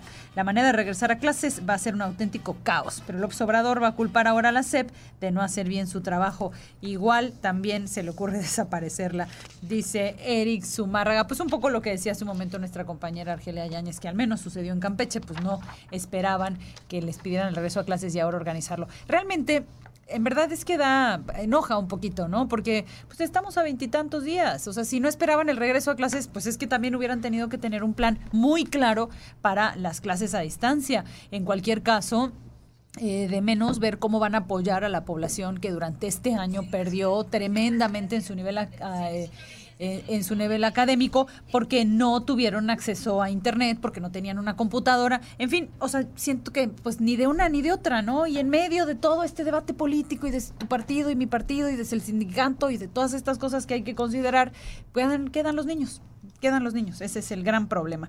Oiga, eh, le prometí que le tendría yo las condiciones del estado del tiempo para este fin de semana, a ver si ya después de que le recete toda la información puede ir a disfrutar de una deliciosa tarde soleada aquí en el estado de Yucatán o en la península, pues, porque Campeche y Quintana Roo también ofrecen hermosas playas. Cuéntanos, mi querida Gretel Cajún Ochoa, meteoróloga de Conagua, ¿quién, quién nos espera para hoy? ¿Qué tal? Buenas tardes. Y bueno, el día de hoy tenemos tormentas, tormentas fuertes en gran parte de la península de Yucatán, principalmente en los estados de Yucatán y Campeche, y eso es debido pues ya una onda tropical cruzando por el sur de la península y aunado una vaguada en niveles altos. Así que tendremos tardes de lluvias fuertes lo que resta del día de hoy, acompañadas de bastante actividad eléctrica, incluso de rachas de viento fuerte debido a estas tormentas que se avecinan. Este fin de semana pues también van a continuar las lluvias, disminuyendo ya para el día domingo, principalmente hacia las regiones del oriente de la península de Yucatán, hacia el centro y sur oeste de Campeche, es donde se presentarían algunas lluvias dispersas para el día sábado y domingo. Las lluvias más importantes las tendremos la tarde de hoy, así que bueno, prepárense con paraguas en mano porque vamos a tener una tarde bastante lluviosa. Muy bien, pues te agradezco muchísimo, mi querida Gretel, tu reporte. Ya escuchó, guarde la tarzanera, empaque su bikini, saque su paraguas y ni manera, pues, a cuidarse de la lluvia. Oiga, pues gracias, mi querida Gretel. Gracias, bonita tarde. Mire, pues vámonos con más información y vamos a tratar de eh, analizar un poquito la información en torno al panorama COVID. Le cuento que vamos a ver primero cómo nos fue durante esta semana en una pequeña síntesis de casos. Le cuento que de lunes a jueves... Eh, 5 de agosto se reportaron más de 2.000, 2.846 nuevos contagios de COVID en toda la península de Yucatán. Esto, pues, de acuerdo con las cifras oficiales. Eh, y asimismo ocurrieron 132 muertes se registraron en la península de Yucatán de el lunes, del corte del lunes por la noche al corte de ayer jueves por la noche. El estado donde más casos se han detectado es Quintana Roo, con 1.536 casos. En Yucatán se detectaron 831 y en Campeche 479. Hay que recordar que en Campeche ahora se están registrando casos que de pronto se dan en otros estados, pero de campechanos. Eh, por su parte, la entidad donde ocurrieron más fallecimientos eh, a razón de la COVID-19 es Yucatán eh, que con 60 personas, en Quintana Roo fallecieron 45 personas y en Campeche 27. Esto, nuevamente le insisto, de acuerdo con las cifras oficiales y por ahí los medios de algunos medios de comunicación eh, reportan que ya en la Ciudad de México nueve de cada diez casos detectados se trata de la variante Delta. Lo mismo sucedió, está sucediendo en Estados Unidos, el 90% de los casos se trata de la variante Delta. El tema es que a estas alturas del partido, y, pues es lamentable, al menos yo como periodista eh, siempre trato de buscar pues fuentes científicas que, considero eh, importantes, confiables, para tratar de traerle a usted la información lo más puntual y relevante posible. ¿Pero qué está pasando? Que está empezando a abrirse una brecha entre lo que sucede en algunos países que cuentan con estos centros de investigación científica y con el fondeo que estos centros requieren para dar esta información, y los países pues como nosotros y muchos otros, eh, donde pues estos países con más fondeo, con más centros de investigación, tienen un nivel de vacuna mucho más elevado, tienen una población mucho más amplia vacunada, tienen otro tipo de acceso a vacunas y pues nosotros estamos en una circunstancia muy distinta. Entonces, ¿qué pasa? Que de pronto ahí la información que uno lee ya no es aplicable a nuestro país, porque pues a nosotros nos afectará todo de manera diferente, incluso las predicciones. Antes, cuando todos empezábamos en el mismo lugar, pues podíamos ver lo que había pasado en España eh, o en países donde inició la pandemia, se detectaron los primeros casos, pues seguramente pasaría unas semanas después acá. Ahora eso ya no pasa, porque la variante Delta en Estados Unidos se ha comportado de una manera, en Reino Unido se ha comportado de otra manera, y en México probablemente se, comparte, se comporte de otra, porque ya las condiciones, ahora sí que a nivel de cancha, pues han cambiado muchísimo. Le cuento que el gerente de incidentes para COVID-19 de la Organización Panamericana de la Salud detalló que la variante Delta presenta una mayor circulación ya, eh, pues básicamente en el norte, en Sinaloa, en Baja California Sur, pero también en Quintana Roo, en Hidalgo, en Nuevo León, en el Estado de México y ya le decía yo, en la Ciudad de México, lo que significa un avance del 60% de las infecciones de COVID-19 debido a esa variante. Esto eh, en, en promedio, pues en una conferencia de prensa virtual, el integrante de la OPS dijo que en México la variante Delta supera a las infecciones de COVID-19 causadas por otras variantes como la gamma y la alfa, ya que los casos positivos por Delta pasaron de ser el 31% a ser el 67% en las últimas ocho semanas epidemiológicas. Mire, hemos hablado mucho de la variante Delta en este espacio porque por ahí de hecho hoy en la mañana me decían, es que esa es muy mortal, ahora ya estamos muy preocupados realmente si uno eh, accede a la literatura y, y, el especialista más especialista en la variante Delta, pues tiene meses, que es lo que tiene de haber surgido esta variante. Así que la verdad es que se tiene poca información, eso es una realidad. Eh, para bien o para mal, es tan amplio el número de contagios que también se tiene, digamos, un laboratorio gigante, entonces es muy, se avanza muy rápido con la información. Eh, pero bueno, eh, lo que le quiero decir es que la variante Delta, hasta donde se sabe en este momento, no es necesariamente eh, más grave, ni ataca más a los niños, ni a los adolescentes. Lo que sí se sabe a ciencia cierta es que es muchísimo más contagiosa que las otras variantes. Por cada persona que tiene COVID con la variante Delta, se estima que nueve más van a contagiarse. ¿Qué significa esto? ¿Por qué nos da a nosotros la sensación de que muere más gente, de que le da a los niños, de que le da a los adolescentes? Pues porque hay más universo de contagiados. Si antes habían 10 personas enfermas, pues una fallecía. Si antes habían 10 niños enfermos, pues uno le daba un caso grave. Ahora hay muchísima más gente enferma de COVID-19 justamente por esta variante, por la variante Delta. Eh, en Yucatán todavía hasta donde sabemos nosotros y la próxima semana eh, trataremos de hablar con los epidemiólogos locales, todavía no es necesariamente la variante dominante, pero pues eventualmente, seguramente que lo será. Desde que surgió en la India, con la virulencia con la que surgió, ya la Organización Mundial de la Salud anticipaba que sería la variante dominante en todo el mundo. También es cierto que se han sacado un número interesante de estudios que aseguran que la cobertura de las vacunas, incluso para la variante Delta, es bastante buena, aunque no le van a ahorrar necesariamente una infección. Sí puede ser que se trate de una infección, pues le va a dar un catarrito, digamos. O sea, sí puede ser que se ahorre la hospitalización y eh, casi en un 99% de los casos la muerte. Oiga, eh, mire, vamos a escuchar lo que dijo eh, el representante de la, el gerente de incidentes para COVID-19 de la OPS, Sylvain Aldigieri.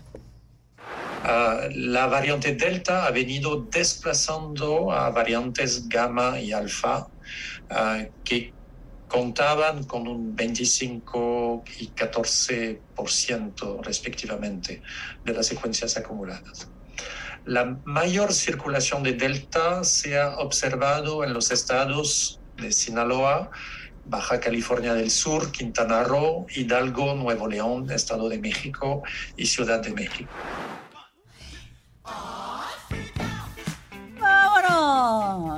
Viernes, claro que sí, 2 de la tarde con 17 minutos. Es momento de una pausa. Oiga, pues cuando regresemos le voy a tener, por supuesto, todavía mucha, mucha más información. Así que no se vaya. Esto es Territorio Independiente. Yo soy Andrea Montalvo y aquí los espero. Estás escuchando Territorio Independiente.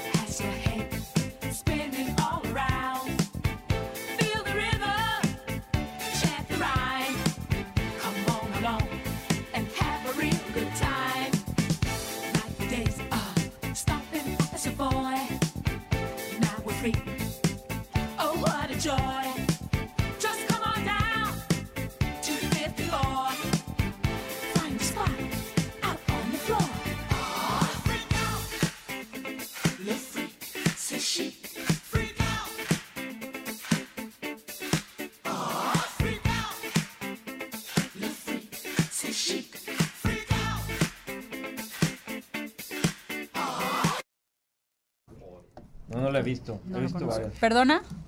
Sí, sí, vamos a grabar la despedida, por favor. Prevenido silencio. Pues hasta aquí, territorio independiente. Yo soy Andrea Montalvo y les agradezco de verdad, como siempre, su compañía. Espero que tengan un extraordinario fin de semana. Disfrútenlo de verdad. Tenemos todo para hacerlo. Eh, los espero, como siempre, el lunes a la una en punto de la tarde con más información. Gracias. Bonito fin de semana.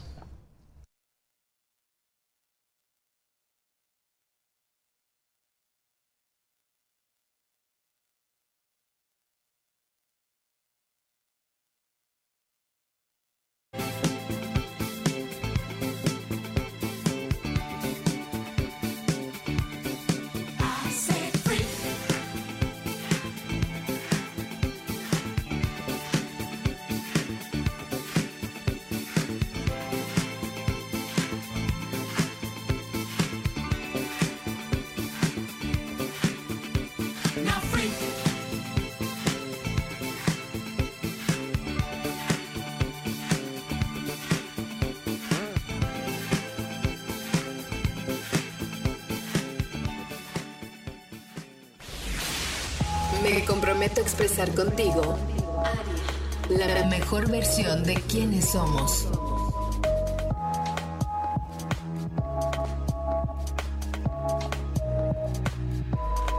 ...88.5 En la consulta popular del 1 de agosto, nuestras vecinas y vecinos contarán y clasificarán nuestras opiniones. Ellas y ellos son capacitados por el INE y son parte de la cadena de confianza que da certeza a los mecanismos de participación ciudadana.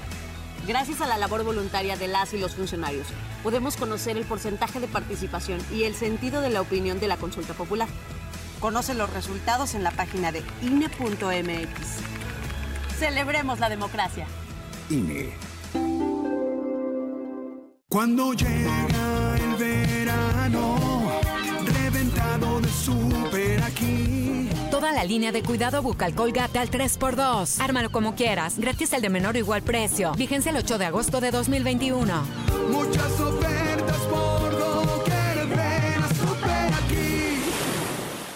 ¿Te toca vacunarte contra la COVID-19? Antes de ir, come bien y toma tus medicamentos. No llegues con mucha anticipación. Hidrátate bien con agua natural.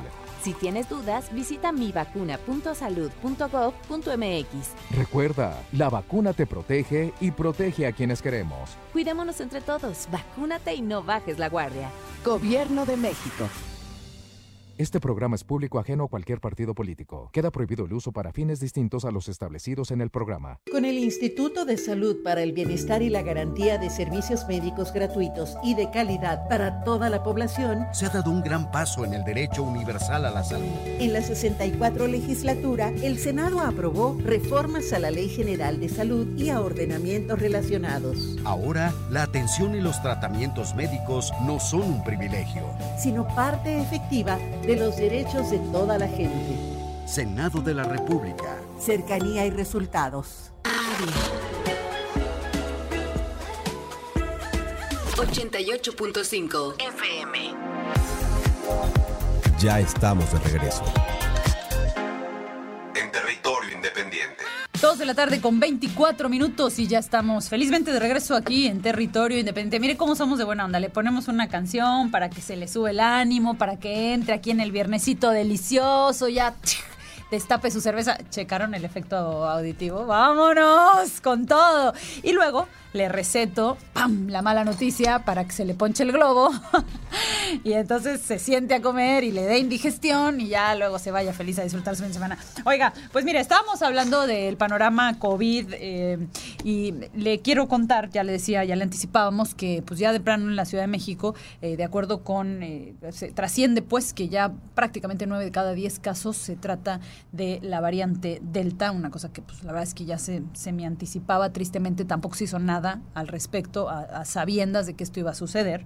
Eh, la Ciudad de México ya se encuentra en condiciones de ampliar, dijo la jefa de gobierno, su capacidad hospitalaria ante la emergencia COVID-19. En conferencia de prensa, la funcionaria admitió que aumentó el número de contagios de esta enfermedad, por lo que la prioridad es difundir y vacunar a la mayor población posible para poder disminuir contagios. Comentó que este lunes 9 de agosto van a dar a conocer los pormenores del programa Salud en tu vida. Vamos a escuchar lo que dijo Claudia Sheinbaum.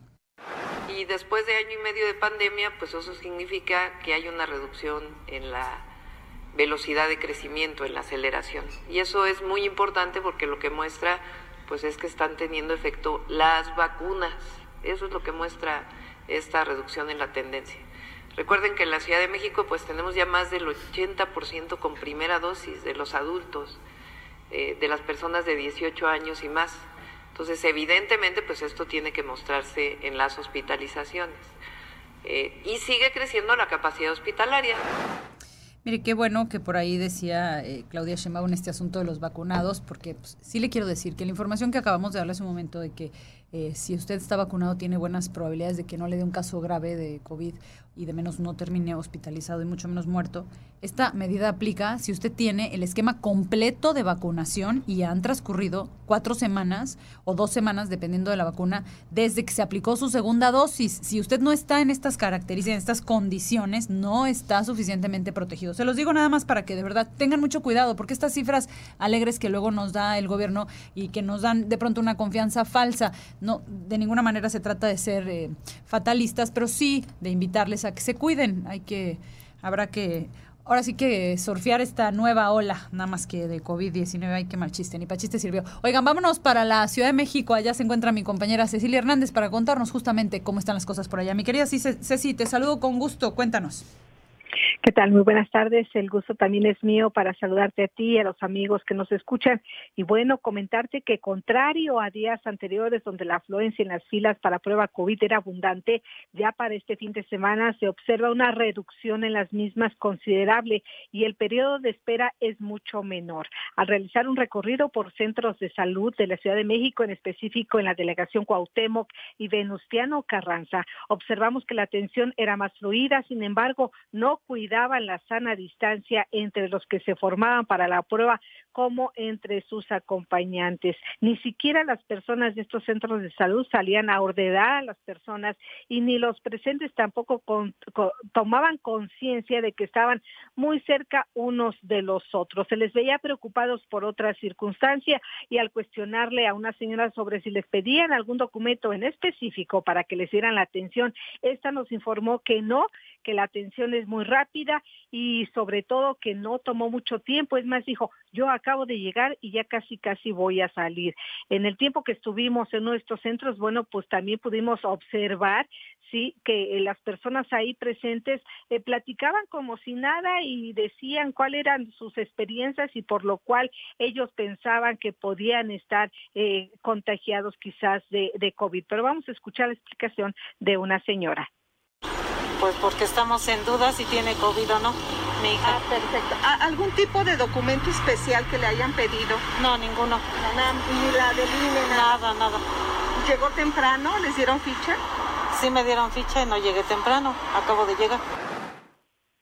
En uno de estos centros de salud, algo muy preocupante que observamos es que ya había padres formados con unos pequeñitos, nos acercamos a ellos, pero pidieron que respetáramos su privacidad, sus derechos, y lo único que atinaron a decir es que le pedían a otros padres de familia que fueran muy conscientes en cuidar a sus niños, a sus pequeños, que vieran con qué personas se juntaban porque uno de estos pequeñitos eh, tuvo contacto con un amiguito que su familia regresó precisamente de vacaciones, quien sí quiso darnos una breve declaración. Fue una, una vendedora de cubrebocas que estaba eh, precisamente en este sitio, en este centro de salud, y ella nos decía que durante esta semana ella percibió y vio a varios padres de familia que ya llevaban a sus pequeñitos para que les hicieran la prueba de COVID. Vamos a escucharla.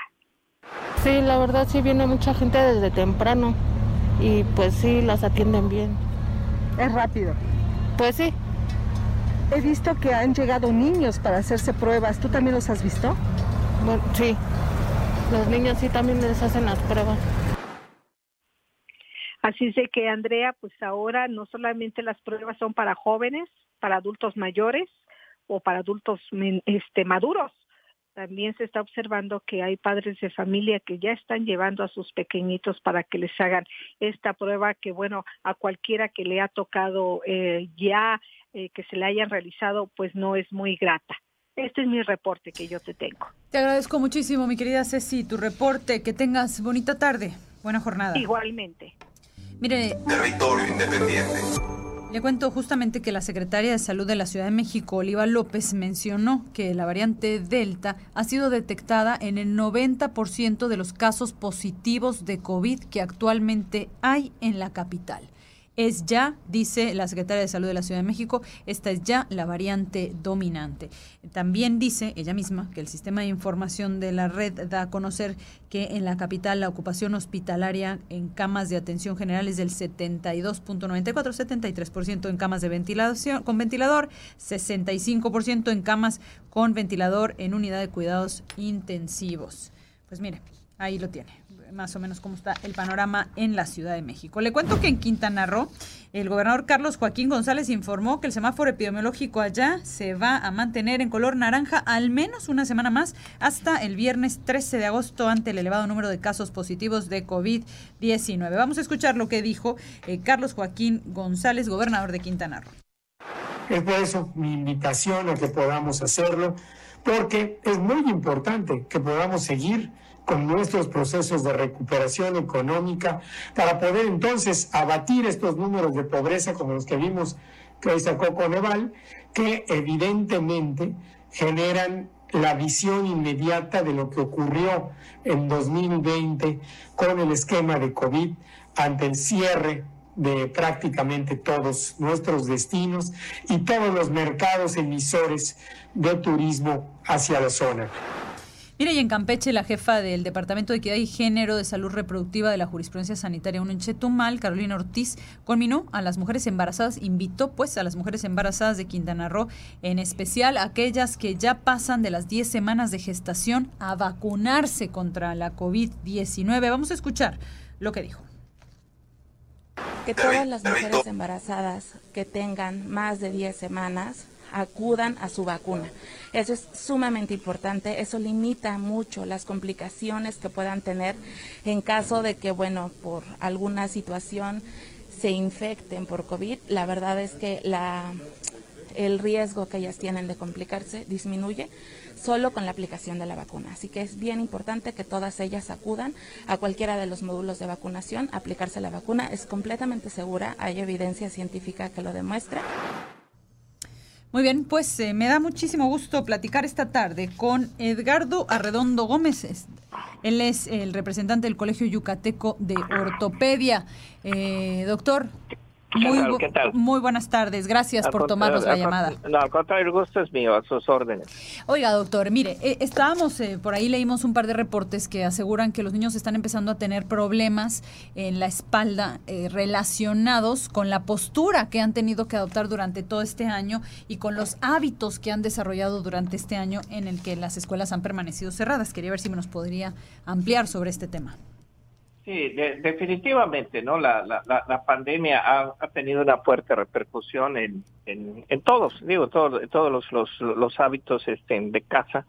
Y, y pues esta eh, educación que se hace ahora sí que, que a distancia eh, ha influido en más horas efectivamente de niños que no están en una posición adecuada, ¿sí?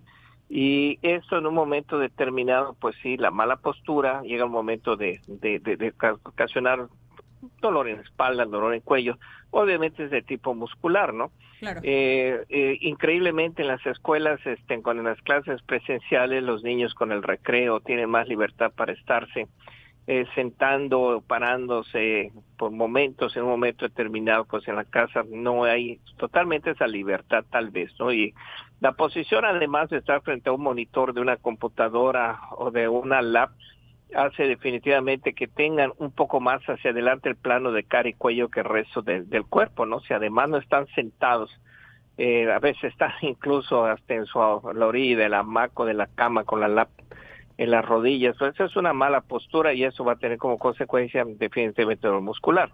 Y si tu- tuvimos el problema hace unos dos, tres años, comenzamos a ver problemas con las mochilas muy pesadas, pues esos problemas ya empezó, bueno, ya casi no lo vemos porque no están yendo los chicos a la escuela, pero sí es más, más frecuente, definitivamente, cuestiones posturales, un poquito más frecuente, y yo creo que verlo en niños, en niños este pequeños no es tan frecuente como ya más bien en, en adolescentes, en chavos que están en la secundaria. Es particularmente grave en cuanto a que todavía están en formación, porque pues al final mientras vamos envejeciendo ahí tendemos a encorvarnos un poquito, pero no sé si esto sucede en adolescentes por esta situación, eh, digamos, No, no, extraordinaria. en definitivo, ¿no? Este, es como la- lo que se pensaba con el famoso tema de las mochilas pesadas, ¿no? Que eso podía condicionar una deformidad en, en la columna, lo que es la escoliosis, ¿no? Claro. La, la escoliosis es más común, en, bueno, se detecta en, en los prepúberes, en los adolescentes, pero no tiene ninguna relación con cargar algo pesado. Generalmente la escoliosis es idiopática, es, un, es una deformidad gradual de la columna y a veces la escoliosis puede ser por una diferencia en longitud de las extremidades, pero no tiene nada que ver la carga y tampoco la postura. O sea, Correcto. eso de niño te vas a enchuecar, pues el niño que se va a enchuecar se va a enchuecar porque va a tener escoliosis.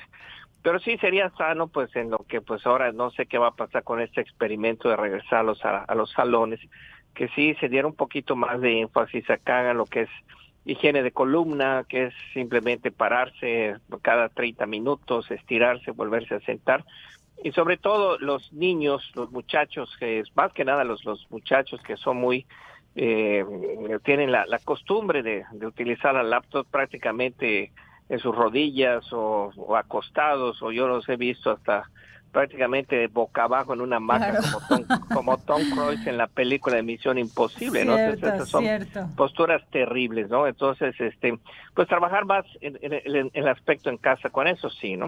Y el otro problema que se está presentando, y eso es por la pandemia, no tanto por las clases, es el uso prolongado de los celulares, el uso prolongado de las tabletas. Y sí, ya estamos viendo a una edad más temprana, y esto antes de la pandemia lo estábamos detectando, problemas de tenosinovitis, este, inflamación de las vainas de los tendones, en algunos casos incluso hasta túnel del carpo, que es la compresión Claro. del nervio, se ha comenzado a ver más quistes sinoviales. Si de por sí eran frecuentes este, cuando empezó a venir esta etapa nueva de, de la cibernética, las generaciones nuevas, desde la, la Y, la Z, ahora la alfa, etcétera, pues ahorita lo estamos viendo más con el tema del confinamiento. Entonces sí ha habido una incidencia, claro, tampoco, digo, es muy, es muy difícil medirla, pero Sí, claro, sin alarmar, pues no es de alarmar, sin ¿no? alarmar, no, claro, no es claro. tema de, de preocupante salud, así es. Claro. Doctor, pues le agradezco muchísimo este tiempo que nos dedica. Le mando un fuerte abrazo, que esté muy bien. Al contrario, gracias a ustedes. Hasta luego. Territorio Independiente. Oiga, pues ya sabe, vea, vea, si, si va a tener a su hijo en casa estudiando, vea que de vez en cuando se pare el muchacho, por Dios, se dé una estiradita ahí, un poquito de, de yoga, una dobladita de espalda, hay que cuidarnos, recuérdese que nuestro cuerpo es el templo. Eh, oiga, pues me voy a una, ya me estoy poniendo filósofa y sabe que mejor me voy a una breve pausa. Le repito nuestras redes sociales, Aria 88.5, WhatsApp 9991 34 78 29. Una breve pausa y ya regresamos. Oiga, la Secretaría de Bienestar está convocando a las personas entre los 65 y los 67 para registrarse y poder recibir ahí su pensión. Cuando regresemos del corte le voy a tener los detalles. No se vaya. Estamos cerca de ti. En territorio independiente.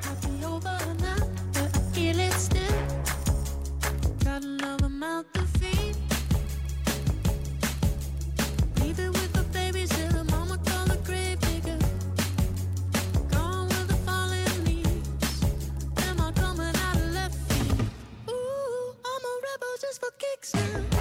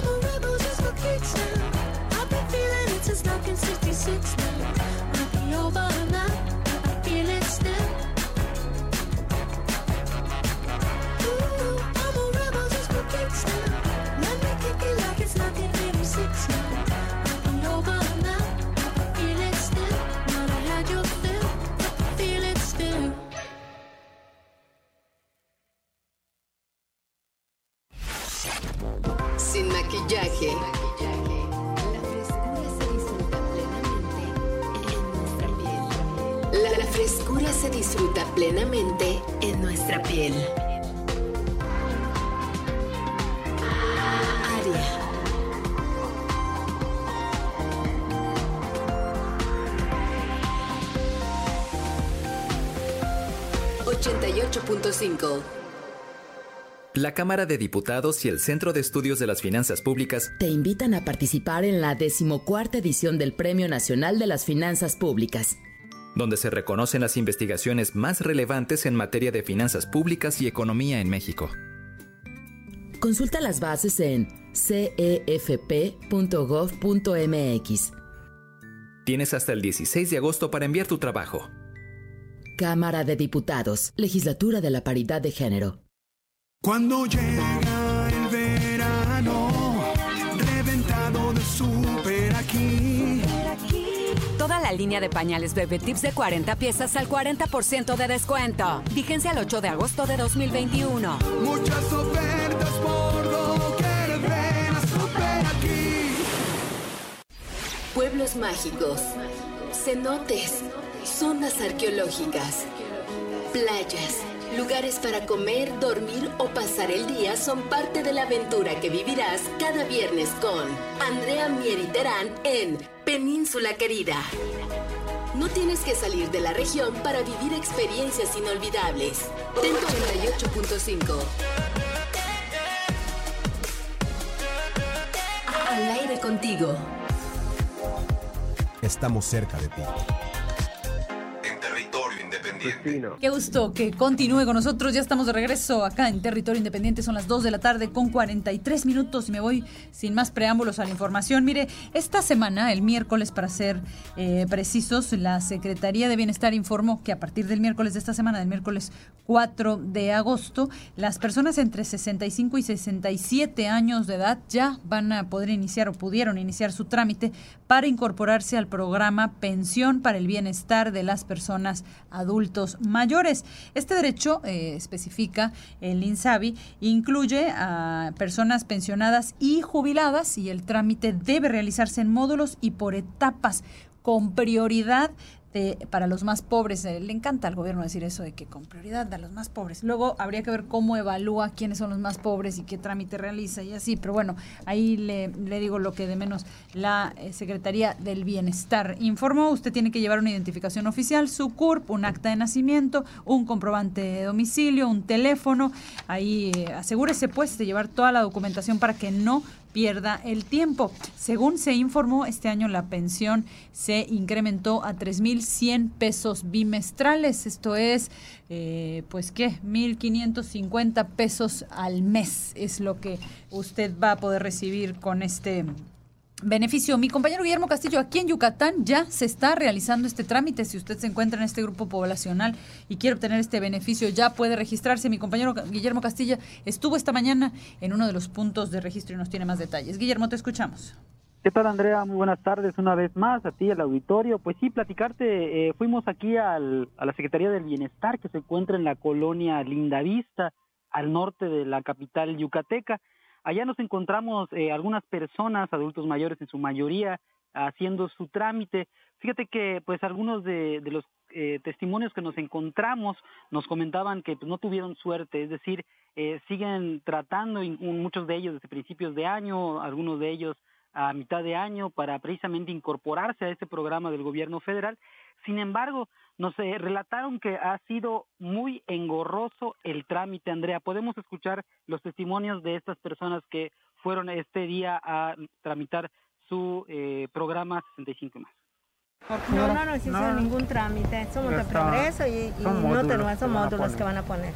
Entonces, ¿se No. via- ¿viajaron desde Progreso hasta acá? Sí, hasta acá y nada. Ya venimos junio y venimos este ahora nada. Su señora, eh, ¿cuándo le tocaría? 3 y 4 de octubre. Hasta octubre. Sí, hay otros que hasta enero del próximo año. Wow. Pues no cobré este mes que pasó. Ahí va a llegar otro pago y tampoco puedo cobrar porque no tengo tarjeta. ¿Y ya ha venido usted a solicitar ese cambio? Ya me hicieron hacer vueltas a Electra, donde cobro y nada. Ahorita vine, pero que no está la que ve las tarjetas que extraviadas. Pues Andrea, parte de lo que podemos escuchar es justamente que los trámites siguen engorrosos. Estas personas que escuchamos que vienen del municipio de Progreso eh, les comentaron que ya mañana sábado podrían hacer eh, presuntamente este trámite en su municipio. Eh, sin embargo, no les queda claro y bueno, lamentaron mucho que se hayan tenido que despertar muy temprano por la mañana para venir a la capital yucateca y finalmente no lo recibieran y dijeran que el trámite sería al final de cuentas en su municipio, Andrea. Claro, y mientras pues el gasto de trasladarse y todo en un momento en el que de pronto las familias no están en el mejor momento para gastar. Gracias, mi querido Guillermo, te agradezco mucho tu reporte. Oiga, pues ayer le contamos en este espacio de las cifras que hizo públicas el Coneval, en las que pues básicamente dijo que habían aumentado el número de mexicanos que se encuentran en pobreza y en pobreza extrema, de, eh, comparando el 2018 con el 2020, un incremento además relevante. Se sumaron, eh, pues el término ahí es nuevos pobres, que me parece espantoso, pero bueno, cuatro millones de nuevos, mexi- de nuevos pobres en México. Pues el presidente López Obrador ya dijo que él personalmente tiene otros datos. No está de acuerdo con el Coneval. Vamos a escucharlo. No este, acepto el resultado de esa este, encuesta. Eh, tengo otros datos. Es medición y creo que la gente este, está recibiendo más apoyo y aún con la pandemia la gente tiene para su consumo básico y algo muy importante, no ha perdido la fe y estamos saliendo adelante.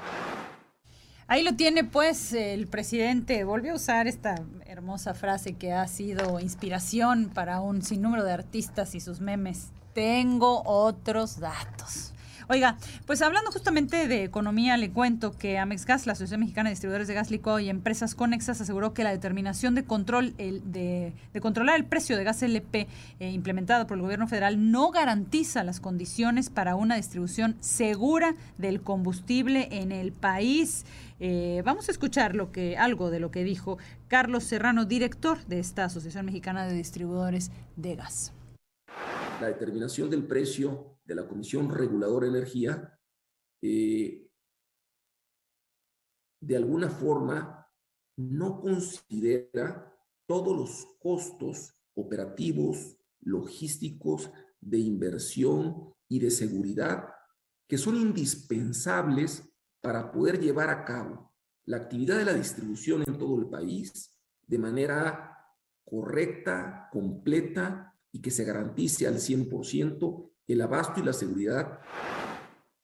Mire, y justamente en este tema le cuento que la Confederación Patronal de la República Mexicana, la Coparmex, fijó su postura eh, justamente sobre este eh, precio máximo que establecieron en el gobierno federal, la cual considera una medida negativa, pues establecer un tope, dicen, a los, a los precios de hidrocarburo, pone en riesgo de quiebra a docenas de empresas en el país. A través de un comunicado, la Coparmex informó que en los años 70 y 80 se impuso justamente una política similar y los resultados fueron extremadamente negativos para el sector empresarial y también para los consumidores. Reconocemos, dicen textualmente, la necesidad de dar una solución definitiva a los constantes incrementos en el precio del gas. Consideramos que las decisiones tomadas por el Ejecutivo Federal, como la creación de gas bienestar y la imposición de un límite de precios, no abonan a la competitividad que México necesita. Y justamente hablando del gas y su distribución, le cuento que derivado de los costos del gas doméstico, habitantes del municipio de Semul recorren alrededor de 5 kilómetros para rellenar sus tanques. Un problema que dicen las gaseras que incluso va a incrementar porque ya no va a haber presupuesto para esta red de distribución tan amplia y para garantizar esta distribución con seguridad. Pues estos habitantes de Semul tienen que ir hasta Telchac Puerto para poder eh, hacer rendir sus ingresos familiares. Señalan que los altos costos de los surtidores de las gaseras que asisten hasta Semul les impiden comprar un taque completo y les generan eh, un ahorro de hasta 200 pesos si en cambio los rellenan. Vamos a escuchar algo de lo que se dice allá en Semul en torno a este tema. Yo, por ejemplo, si tengo a alguien que me lo pueda llevar para llenar el trechar, pues me lo llevo. Está el para pedirlo, para el frijol. Para poner frijol necesita la candela. Puedo rellenar entre 200, 300, 400 pesos y ya se llena. Claro que la gente que no tiene que ir, pues tiene que, se ve obligada a comprarlo por la necesidad del gas. Oiga, pues nada, que parece que van a haber elecciones en Guayma, aquí en Yucatán, porque resulta que el Tribunal Electoral del Poder Judicial de la Federación invalidó los resultados de la elección eh, para integrar el ayuntamiento de Guayma. Guayma, un poblado que de acuerdo con el INEGI en su censo de 2020 tiene más o menos 3.460 habitantes y donde había resultado ganadora eh, el Partido Revolucionario Institucional, el PRI, pues la Sala Superior de Jalapa del Tribunal Electoral del Poder Judicial de la Federación determinó hoy que el Tribunal Electoral de Yucatán incumplió con el principio de exhaustividad y que realizó un análisis incompleto sobre una impugnación que se hizo en torno a esta elección en la que se reclamó la afectación de la cadena de custodia de paquetes electorales de dos casillas allá en la cabecera municipal de Guayma. Esta cadena de custodia hace referencia a que tiene que estar bajo vigilancia todo el tiempo. Las casillas aparentemente pues ahí impugnaron la elección porque dijeron que se perdieron de vista al menos dos de estas casillas. El tribunal aquí en Yucatán dijo, no, no, no, está todo bien, se ratifica. Y pues ahora resulta que no, que siempre no, y que se va a, eh, se invalidaron los resultados de la elección allá en Guayma, bueno, aquí en Guayma, porque está aquí en Yucatán. Oiga, me voy a una breve pausa, ya son exactamente las 2 de la tarde con 52 minutos y estamos aquí felices en territorio independiente. No se vaya, ya volvemos. Estás escuchando Territorio Independiente. Ya estamos de regreso. En territorio independiente. Aquí, Territorio Independiente. Yo soy Andrea Montalvo y les agradezco de verdad, como siempre, su compañía. Espero que tengan un extraordinario fin de semana. Disfrútenlo, de verdad. Tenemos todo para hacerlo. Eh, los espero, como siempre, el lunes a la una en punto de la tarde con más información. Gracias. Bonito fin de semana.